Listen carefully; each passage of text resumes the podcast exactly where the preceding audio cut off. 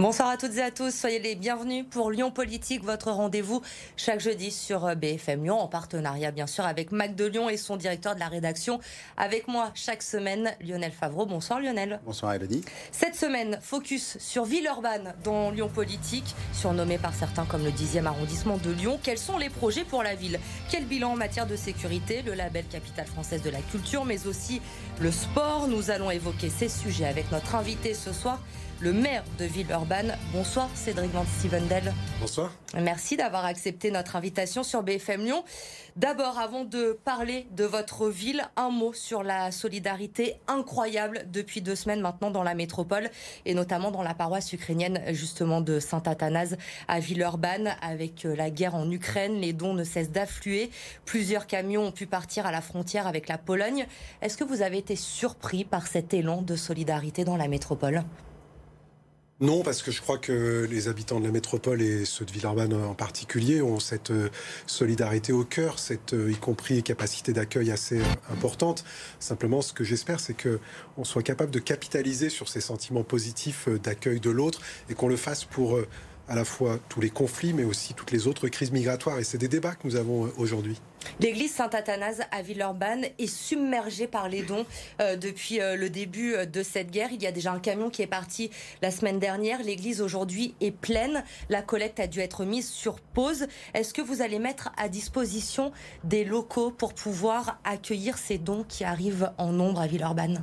Alors ça a déjà été le cas puisque la première collecte qui a été organisée au-delà de l'église Saint-Athanase, elle l'a été avec la sécurité civile en lien avec euh, le SDMIS, les pompiers euh, de la métropole qui ont mis à disposition un entrepôt et des moyens logistiques. Donc aujourd'hui, il y a encore des possibilités euh, de, cette logistique pour la mise à disposition de local. On est tout à fait prêt aujourd'hui, mais je crois qu'il y a surtout le besoin de savoir de quoi les Ukrainiens ont vraiment besoin. Et notamment, je crois qu'il n'y a plus besoin de vêtements, il y a besoin plutôt de matériel médical ou des choses comme ça. Donc il faut qu'on soit assez clair sur les besoins. Et puis ensuite, les locaux, s'il faut les mettre à disposition, bien sûr, on le fera. Pour l'instant, moi, j'ai eu euh, le responsable de la paroisse et j'ai été en contact avec les associations ukrainiennes, notamment Ukraine 33, qui m'ont pas fait état d'un besoin local à Villeurbanne. Mais si c'était nécessaire, bien sûr, on le mettrait à disposition. Comme d'autres maires de, la métropole, vous avez également rapidement fait euh, part de votre désir d'accueillir hein, les, les, réfugiés ukrainiens. Est-ce que vous vous êtes organisé? Est-ce qu'il y a déjà eu des arrivées à Villeurbanne? Il va y en avoir prochainement? Oui, il y a eu un lieu déjà qui a été proposé euh, dans une euh, résidence de personnes âgées. Juste à côté, il y avait un bâtiment qui venait d'être occupé pour de l'hébergement d'urgence, qui devait l'être en novembre et qu'on remet à disposition. On me dit, alors c'est toujours un peu compliqué parce qu'actuellement, il y a des arrivées de personnes isolées à la gare de Perrache qui sont accueillies par euh, la Croix-Rouge et par Alinéa. Et donc ce lieu pourrait avoir accueillir deux ou trois ménages, mais pour l'instant, il n'y a pas encore de volume extrêmement important. Mais ce lieu va ouvrir là dans les jours qui viennent, encore une fois à la demande des associations et du préfet. Mais le lieu est prêt. Le lieu est prêt à Villeurbanne pour, euh, pour accueillir donc ces, ces, réfugiés ukrainiens. On va parler bien sûr maintenant euh, de votre ville. Quel visage pour Villeurbanne demain? Vous êtes à la tête de la ville depuis presque deux ans maintenant. Vous avez succédé à Jean-Paul Brett, maire pendant près de 20 ans à Villeurbanne. Il vous avait soutenu pendant la campagne. Vous êtes dans la continuité aujourd'hui de ce qu'il a fait pour la ville pendant 20 ans? Ça, c'est à lui de le dire, si je suis dans la continuité. Moi, je ne suis pas venu pour être forcément dans la continuité. Je suis venu à la fois parce que c'est une ville que j'aime, c'est une ville qui a énormément euh, d'atouts. Et aujourd'hui, euh, beaucoup de celles et ceux qui arrivent sur notre ville disent qu'ils ne sont pas venus simplement sur des questions euh, financières, mais parce qu'ils sentent qu'il y, y, a une âme, il y a une culture particulière, une identité euh, particulière. Et moi, ça, j'ai envie de le faire fructifier. Mais je dirais comme chaque maire depuis presque 100 ans sur ce territoire. Je crois que on ne devient pas maire de Villeurbanne euh, ni par hasard, ni sans avoir quand même une certaine conception de ce qu'on a envie de faire euh, avec et pour cette ville. Ça doit être compliqué quand même de succéder à un maire en place depuis 20 ans. Il y a quelques jours, justement, Jean-Paul Brett disait tout ce qui sort cette année a été engagé par l'équipe précédente, donc son équipe. C'est un sentiment particulier de voir ces projets aboutir. Aujourd'hui, on arrive au moment où il est temps pour vous également d'imprimer votre marque, de passer à la marque Van Stevendel? Oui, après, tout ce qui sort aujourd'hui sur les projets, euh, il évoquait les projets techniques certainement, ou les projets urbains qui effectivement prennent un certain nombre de temps. Et par exemple, quand les gratte-ciels sortiront, euh, tout le monde reconnaîtra que Jean-Paul Brett a participé très activement euh, à ce projet. Simplement, je ne pose pas les termes en ce, en ce sens. Moi, j'ai été élu avec mon équipe sur un programme qui était d'assurer trois transitions. Une transition écologique, parce que on a des enjeux là-dessus extrêmement majeurs si on veut juste conserver notre planète et un environnement viable, des enjeux de lutte contre les inégalités et des enjeux de démocratie, puisque on se rappelle tous qu'on a été élu avec 25%, ce qui est extrêmement faible, et donc personne euh, n'est fier de cela. Et donc on a déjà mis en place un certain nombre de choses sur ces transitions. Aujourd'hui, l'Assemblée citoyenne, elle est en place, le budget participatif, il est en place. On a été très challengé sur les questions de sécurité. Depuis 18 mois, je crois que tout le monde note que je suis à l'œuvre sur ces questions-là. Donc certes, les projets physiques qui sortent ont été engagés par Jean-Paul Brett, et je remercie lui et son équipe, mais j'ai pas l'impression de n'avoir rien fait depuis euh, deux ans. Vous avez fait des transports une priorité. Euh, la semaine dernière, Bruno Bernard, le président de la métropole du Citral, a présenté les grandes options à trancher entre bus, tramway ou métro pour desservir, euh, mieux desservir la métropole. En tant que maire de Villeurbanne, qu'est-ce que vous avez obtenu? Qu'est-ce qui est acquis? Qu'est-ce qui est en débat? Aujourd'hui, c'est très clair et je suis satisfait des arbitrages qui ont été pris pour notre ville. Deux lignes de tram, une ligne de bus à haute fréquence la ligne T6 qui va rejoindre les hôpitaux jusqu'à la Doigt, qui va permettre de rejoindre les hôpitaux jusqu'à la Doigt, la ligne T9 qui, en partant de Carré de Soie, va passer par le Mas du Taureau à Vaux-en-Velin, et la maire de Vaux-en-Velin en est aussi très heureuse, mais ensuite va passer par Saint-Jean et ira jusqu'à Charpennes, et puis le bus à haut niveau de fréquence qui partira de Saint-Exupéry pour aller jusqu'à la Pardieu. Donc moi, je suis satisfait, mais par contre, j'ai pas l'impression d'avoir été mieux traité. Je pense que c'est juste simplement une forme de rattrapage d'un certain retard qu'il y avait pour une ville de notre taille en matière de desserte en transport en commun. Donc le T6, c'est parti. Il n'y a pas d'ambiguïté là-dessus. Le T6, c'est parti. J'ai même les calendriers opérationnels. Les travaux, on va dire, concessionnaires, qui sont les travaux préparatoires, commencent euh, en 2023 et les travaux d'aménagement commencent fin 2023. Et les livraisons, aujourd'hui, le Citral me dit que le calendrier est bon pour une livraison début 2026 pour les deux lignes, T6 et T9, et y compris pour le bus à haut niveau de fréquence de service. Les travaux du T6, justement, provoquent la colère des forains du marché euh, Grand Clément. Cet après-midi encore, ils ont organisé une nouvelle manifestation. Ils ont bloqué euh, le périphérique dans l'après-midi. Le marché qui doit être euh, déplacé boulevard Eugène Réguillon. Il n'y aura pas de la place pour tout le monde. On va écouter ce qu'ils nous ont dit cet après-midi, euh, ces forains, et on en parle juste après. Mettre des forains manufacturés d'un côté, des fruits et légumes de l'autre, c'est complètement casser la vie professionnelle des forains en fait. On risque de perdre notre travail, on risque de perdre notre train de vie journalier. Quand on a des enfants à la maison en bas âge, quand on a une famille, quand on a des enfants malades, quand il y a des forains qui ont des enfants qui ont des problèmes de santé importants. Donc leur marché, ça leur permet d'entretenir ce lien familial. Et donc je pense que tout le monde doit travailler comme il se doit. Tout le monde doit avoir sa place comme il se doit. C'est des gens qui sont sérieux, qui travaillent, qui donnent leur énergie tous les jours depuis des décennies. Donc c'est pas normal que du jour au lendemain, on leur casse tout. Vous allez nous placer à des endroits où il n'y a personne. C'est un mouroir. Ce que vous nous proposez aujourd'hui, j'y suis allé, Kimmerling, je suis désolé, il n'y a rien. Pour ceux qui connaissent Kimmerling, allez voir sur place, vous verrez qu'un marché uniquement manufacturé là-bas, bah, dans six mois après, il va s'écrouler, il n'y aura plus personne, et nous, on aura perdu nos emplois. Et après, on fera quoi? On viendra vous voir, monsieur le maire, vous nous trouverez un autre emplacement? Bah non. C'est aujourd'hui que vous devez le trouver, l'emplacement, pas demain. Il faut de la place pour tout le monde, des forains qui craignent de perdre leurs emplois. Quelle solution, quelle garantie vous pouvez leur apporter aujourd'hui? C'est un dossier euh, d'une grande complexité et d'une grande sensibilité, parce que moi, je partage euh, l'inquiétude de monsieur sur la question de son emploi et je comprends euh, qu'il soit inquiet. On y travaille depuis qu'on a été élu. Simplement, cette situation, personne ne la découvre, y compris les forains qui ont pu avoir des occupations temporaires de l'espace public en venant s'installer. Tout le monde sait que le tram va passer à cet endroit-là et personne n'a été surpris de cela. On travaille avec eux sur la base d'un certain nombre de revendications qui sont formulées par les syndicats. Et aujourd'hui, j'ai face à moi des interlocuteurs qui sont parfois divisés. Et c'est normal, c'est un sujet tellement sensible, c'est pas du tout un procès d'intention que je leur fais. Mais j'ai face à moi des gens qui sont pas toujours tous d'accord. On a d'abord le marché alimentaire que nous supprimons à cause du tram et qu'on recrée. Il y avait deux options. Soit on le recrée dans son intégralité, mais je n'avais pas de place autour du périmètre qui m'était donné par les forains, c'est-à-dire qu'ils veulent rester dans cet environnement et je ne pouvais pas reconstituer. Soit je le reconstituais vraiment le plus près possible. Et pour celles et ceux qui connaissent pas le boulevard Eugène Réguillon, c'est à moins de 100 mètres de l'endroit où ils sont actuellement. Mais dans ce cas-là, je ne pouvais pas avoir tout le monde. Donc on a fait un appel à candidature pour celles et ceux qui voulaient rester sur ce marché. Il y a eu 54 candidatures, on en a retenu 34. Sur ces 34, il n'y avait aucun nouveau marchand. Donc euh, notre objectif a été de permettre au maximum de rester. Pour les autres, nous avons proposé un lieu qui est à leur écoute sur deux options, soit on trouve un nouveau lieu d'implantation, soit on réfléchit à la question de l'accompagnement financier. Donc moi, je considère que le lien est toujours extrêmement fort avec les forains. Ensuite se pose une deuxième question, c'est le marché manufacturé, là je parlais des produits alimentaires, qui lui était situé à l'endroit où la base vie du tram, pour construire le tram, va s'installer. pareil, il y a des demandes qui sont un peu divergentes. On veut tout le monde au même endroit. Je ne sais pas faire tout le monde au même endroit. Et donc j'ai fait deux options. J'ai dit tout le monde dans ce cas-là, c'est place Kimmerling, c'est ce qu'a indiqué monsieur mais où il n'y a pas de passage et où ils ont peur de ne pas pouvoir travailler. où il n'y a pas le marché alimentaire. Je dis, si vous voulez bénéficier de l'attractivité du marché alimentaire, nous sommes en train de faire des propositions qui sont certes moindres que ce qu'ils souhaitent et qui ne permettent pas de reloger tout le monde, mais ça permettra d'avoir un marché où on aura l'alimentaire et les manufacturés au même endroit.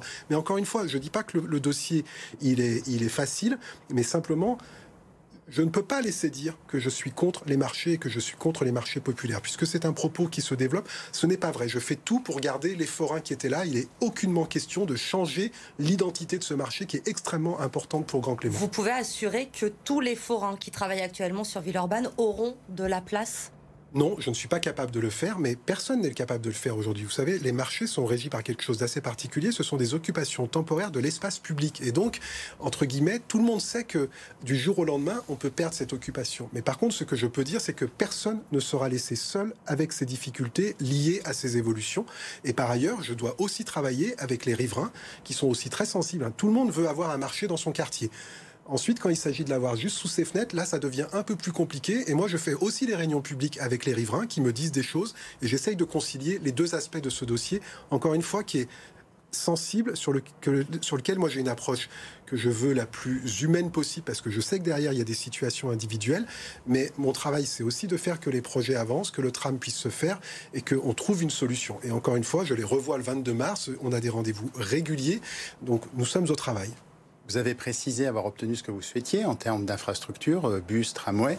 D'autres élus ne sont pas de cet avis sur l'agglomération. Plus largement, il y a un débat sur plusieurs axes, bus, ou tramway, tramway ou métro. Est-ce que vous avez une position? Est-ce que vous compreniez que l'alternative tramway soit convaincante ou au contraire que certains élus, notamment euh, les proches de Gérard Collomb ou euh, LR, considèrent que seul le métro a la capacité d'emmener pour desservir euh, l'Est lyonnais ou l'Ouest lyonnais avec le fameux métro qui était en projet? Le, le, débat, il est important aujourd'hui. Je crois que ce qu'il pose, c'est aussi la question de quelle est notre capacité financière et en termes de temporalité à livrer assez vite des infrastructures qui permettent d'offrir des alternatives euh, à la voiture, puisqu'on a des problèmes liés à la qualité euh, de l'air et puis des problèmes liés à la lutte contre le réchauffement euh, climatique. Et moi, je suis convaincu, comme le président de la métropole et du Citral, qu'aujourd'hui, effectivement, ces infrastructures de métro ne sont pas dans la temporalité qui permettent d'aller assez vite sur les modifications liées au transport. Après, le débat, il a été posé. J'ai l'impression aujourd'hui qu'il est extrêmement extrêmement politisé, et que si chacune et chacun remettait un peu de, manière de faire un peu plus euh, coopérative, on arriverait peut-être à être un peu plus intelligent collectivement. Et, je, nous invite toutes et tous, nous responsables politiques, à ne pas politiser et instrumentaliser ces sujets qui sont extrêmement importants pour les habitantes et les habitants de la métropole. Est-ce que vous avez une position sur ce qui provoque aujourd'hui des grèves dans les transports lyonnais, à savoir l'allotissement, c'est-à-dire une nouvelle ouverture à la concurrence qui pourrait donner lieu à une séparation entre le délégataire qui assure d'un côté bus, tramway, de l'autre le métro? C'est un petit peu complexe, mais ça provoque des grèves des syndicats. Tout à fait, j'en ai une parce que j'ai voté cet après-midi au conseil d'administration du Citral. Donc si j'en avais pas et si je connaissais pas le dossier, ça serait un peu inquiétant. Euh, moi j'en ai une aujourd'hui je comprends les inquiétudes des représentants euh, syndicaux euh, des organisations. Pour autant, je trouve que ce qui est posé sur la table par le Citral, notamment en intégrant dans ses futurs allotissements un pacte social, c'est-à-dire le maintien total des acquis sociaux, obtenus jusqu'à présent, et y compris ceux qui seraient obtenus dans le temps d'élaboration du nouveau contrat avec le nouveau délégataire, seront maintenus et seront contractuels dans la DSP. Donc on ne peut pas nous dire qu'on est en train de faire du moins-disant social en essayant de se débarrasser d'un certain nombre de responsabilités. Le fait que le président de la métropole ait mis dans le même panier à la fois qu'on aille vers cette évolution de la commande publique, mais que ça soit en garantissant la situation des contrats actuels pour tout le monde et en interdisant aux délégataires d'être moins disants socialement parlant, moi, ça me suffit pour pouvoir voter positivement cette délibération. Autre polémique, l'accélération de la ZFE. Vous êtes à fond également derrière Bono Bernard sur les six mois, un an qui veut gagner sur cette question-là, je lui ai fait part de mon inquiétude sur euh, les temporalités, c'est-à-dire sur le fait que je ne me vois pas imposer sur certains quartiers qui ne bénéficient pas de transport en commun, et je pense notamment à Saint-Jean, des restrictions supplémentaires tant que ces infrastructures ne sont pas livrées. Mais je crois que ça fait partie des choses sur lesquelles aujourd'hui nous réfléchissons collectivement et je ne pense pas que ça soit euh, plié en tout état de cause. Je l'ai dit, je l'ai écrit, mon conseil municipal a voté un avis toute sensibilité confondue de la gauche, donc euh, euh, y compris Europe Écologie Les Verts, dans lesquels on dit attention sur le timing de mise en œuvre. Si les infrastructures de transport ne sont pas présentes, le compte n'y est pas, et je crois qu'on sera entendu, me semble-t-il. On va passer à présent au thème de la sécurité. Cédric Van Stevendel, préoccupation importante hein, des habitants de, de, la métropole, violence, trafic de drogue, 50 à 70 points de deal recensés sur votre commune, des collectifs de riverains qui sont à bout. Est-ce que la situation s'aggrave à Villeurbanne Est-ce qu'elle est préoccupante? Il faudrait demander au collectif. C'est ce qu'ils disent. Ah, c'est pas tout à fait. Euh, enfin, si vous regardez un peu ce qu'ils se disent sur les réseaux sociaux, entre le moment où j'arrive et aujourd'hui, il me semble que la tonalité a profondément changé. Non pas que tout va bien, simplement, ils ont l'impression qu'il y a un interlocuteur, du répondant et des interventions je ne suis pas le seul responsable de cela, avec le préfet, avec le procureur de la République, on a mis en place un plan d'action qui est un peu basique. Hein. On prend des adresses, on se voit tous les deux mois et à chaque fois on se dit qu'est-ce qui a été fait à cet endroit, combien il y a eu d'interventions, combien il y a eu de passages police nationale, police municipale, combien d'interpellations, combien de saisies. Et ça, ça met en fait tout le monde un peu dans la même orientation puisque jusqu'à présent, la vraie difficulté qu'on avait à Villeurbanne, c'était que la police nationale n'avait pas d'instruction à intervenir sur le petit trafic de drogue, celui qui euh, nous, euh, gâche la vie quotidienne euh, à Villeurbanne. Or, là, depuis, en tout cas, que moi j'ai pris mes fonctions, que le préfet nous a proposé de faire un travail commun, ces orientations sont données et les interventions sont là. Par ailleurs, Villeurbanne s'est doté d'une stratégie en matière de sécurité qui est celle qu'elle avait présentée aux électrices et aux électeurs renforcement de la police municipale. On avait dit qu'on serait à 75 à la fin du mandat. Quand je suis arrivé, il y en avait 37. On est à 52 aujourd'hui, avec une modification du traitement d'indemnité pour être suffisamment attractif dans une forme de mercato aujourd'hui qui existe sur le métier de policier municipal déploiement de la vidéoprotection, puisque ce sont des conditions pour que la police nationale intervienne. Moi, j'ai dit la vidéoprotection, ni totem, ni tabou. Je ne crois pas que ça soit la solution à tout. Je comprends que ça soit nécessaire pour, par exemple, sécuriser les interventions des forces de l'ordre. Budget d'un million six qui a été voté. J'ai même eu, je crois, les félicitations de l'opposition. Donc ça doit à peu près aller euh, sur euh, leur tropisme en matière euh, de sécurité. Et par ailleurs, une stratégie très équilibrée en matière de prévention également.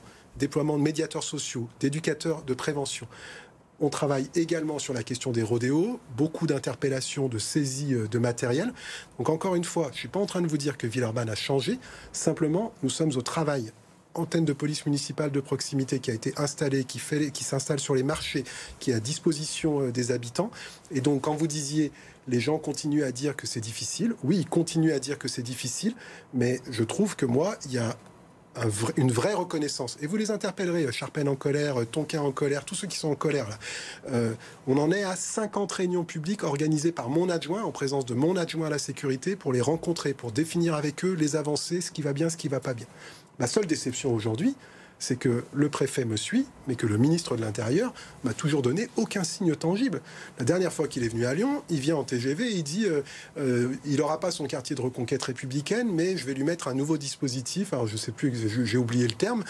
Euh, le Premier ministre m'écrit il y a une semaine en me disant j'espère que vous êtes satisfait ensuite, je me retourne vers les interlocuteurs et je dis qu'est-ce qui s'est passé depuis qu'ils sont venus Est-ce que j'ai des effectifs de plus Est-ce que et alors tout le monde est un peu Vous gêné avez le sentiment d'être un peu laissé pour compte. Il y a eu beaucoup d'annonces de la part de Gérald Darmanin pour la ville de Lyon et pas forcément pour Villeurbanne bah, le, seul, truc, c'est qu'en fait, euh, Gérald Darmanin, il a toujours pas compris que, que, Villeurbanne, c'était la 19e ville de France et que, voilà, je lui ai proposé qu'on se rencontre, je, lui ai dit, venez voir ce qu'on fait en matière de sécurité pour que je vous convainque qu'on peut travailler, que c'est pas parce qu'on n'est pas du même bord politique qu'on n'a pas euh, une certaine lecture euh, des, enjeux. Et aujourd'hui, je, considère, encore une fois, je parle pas des forces de l'ordre de la police nationale localement qui font un travail remarquable, mais je dis juste que pour l'instant, le compte n'y est pas sur les effectifs supplémentaires qu'on m'avait annoncés et que Villeurbanne n'est pas traité euh, à la hauteur de ce qu'elle représente. Parmi les constats alarmants, il y a des agressions de personnes intervenant dans certains quartiers, pompiers, chauffeurs de bus, policiers. Est-ce que vous avez des solutions pour remédier à cela? Non, aujourd'hui, je n'ai pas une solution pour remédier à cela. Ce que je vois, c'est que intervenir dorénavant dans certains quartiers, demande une forme de logistique extrêmement importante. C'est-à-dire que les pompiers ne peuvent pas se déplacer sur certains quartiers s'il n'y a pas un périmètre de sécurisation euh, assuré par la police nationale ou s'il n'y a pas un périmètre de sécurisation assuré par la vidéoprotection. Et c'est aussi pour cela que je déploie davantage de vidéoprotection, parce que dans le mot vidéoprotection, il y a protection, c'est aussi pour protéger celles et, celles, celles et ceux qui interviennent sur ces territoires. Mais au-delà de ça, moi je ne sais pas résoudre un problème que la police nationale ne sait pas résoudre. Ce que je sais faire par contre, c'est se dire qu'est-ce qui se passe dans ces quartiers, qu'est-ce qui se passe, qu'est-ce qui fait qu'il y a euh, une forme de haine de l'autorité en place, c'est que le dialogue est complètement rompu. Et il n'y a aucune naïveté dans mon propos. J'ai commencé d'abord par traiter la question des points de deal. Mais pour autant, je ne peux pas être que dans des politiques de répression. Il faut aussi réengager le dialogue sur un certain nombre de territoires, leur faire voir qu'on se préoccupe de ces territoires, que ce ne sont pas des territoires de relégation, qu'on y amène le transport en commun, qu'on réfléchit avec eux sur les questions de l'emploi, parce que ce qui est reproché souvent sur ces quartiers, c'est une forme d'impuissance politique. Et ça, moi, je m'y refuse. La culture, à présent, Cédric Van Stevendel dans Lyon Politique 2022. Pour Villeurbanne, c'est l'année du label Capitale française de la culture. Première ville française à l'obtenir, vous l'avez dit, c'est clairement une accélération de la politique culturelle pour la ville. Comment ça se concrétise? Une chance incroyable pour notre ville. Et je veux encore remercier ici euh, Stéphane Friou, l'adjoint à la culture, qui un soir d'octobre vient me voir et me dit euh, Qu'est-ce que t'en penses, monsieur le maire? Est-ce qu'on n'irait pas? Et je lui dis Bah ok, on y va. Et voilà, je finis là-dessus, mais des fois, il faut savoir reconnaître quand des gens ont des intuitions qui sont fortes pour notre territoire et qui déclenchent des choses.